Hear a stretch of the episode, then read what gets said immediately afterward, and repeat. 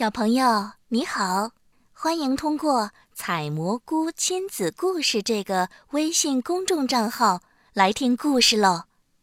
今天又会是哪位主播给你讲故事呢？皮皮会走路了。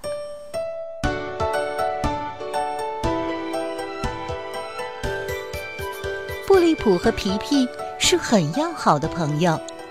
他们非常喜欢有彼此陪伴在身边。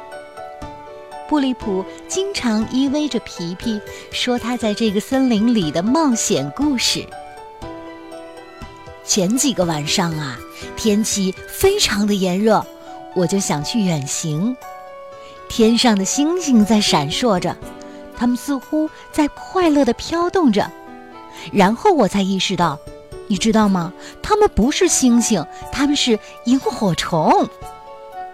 第二天，我又发现我们家附近的小溪非常的透明，就像一面镜子一样。我走到溪边，看着那平静的水面，让我非常惊讶。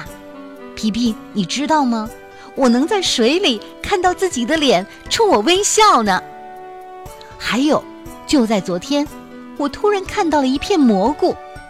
它们像海绵一样的柔软和舒服，我就爬上它们的顶端，并且在这一片凹凸不平的蘑菇当中蹦来蹦去，好玩极了。布利普讲完了他的故事，就在这个时候，他注意到皮皮很悲伤。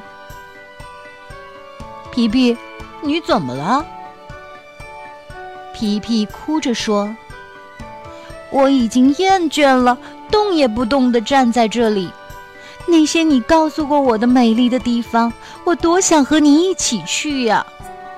但是，我去不了，因为我的根已经深深地扎在这个地方了。布利普试着去安慰他的朋友，可是一点用也没有。他想：我该怎么做呢？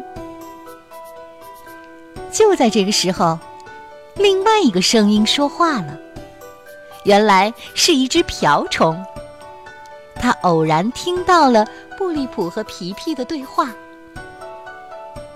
我来告诉你吧，你试着把皮皮放到一辆手推车里，这样啊，它就可以跟着你到处跑了呀。布利普特别的开心，有人给他提供了这么一个好方法。那我们要怎么做呢？瓢虫说：“我叫鲍勃，现在我就去叫我的家人来帮忙。”鲍勃飞走了，不到一会儿，他就带着他的家人回来了。布里普和皮皮见到这么多瓢虫和他一起飞过来，非常的吃惊。这些瓢虫带来了许多的木板。他们和布利普、皮皮一起想办法，看怎么才能够做出一辆手推车出来。布利普说：“我想起来了，我家里呀还有一些轮子和绳子，应该能够用得上。”他拿完了工具回来，用了整整一个下午的时间，和瓢虫们一起做皮皮的手推车。终于。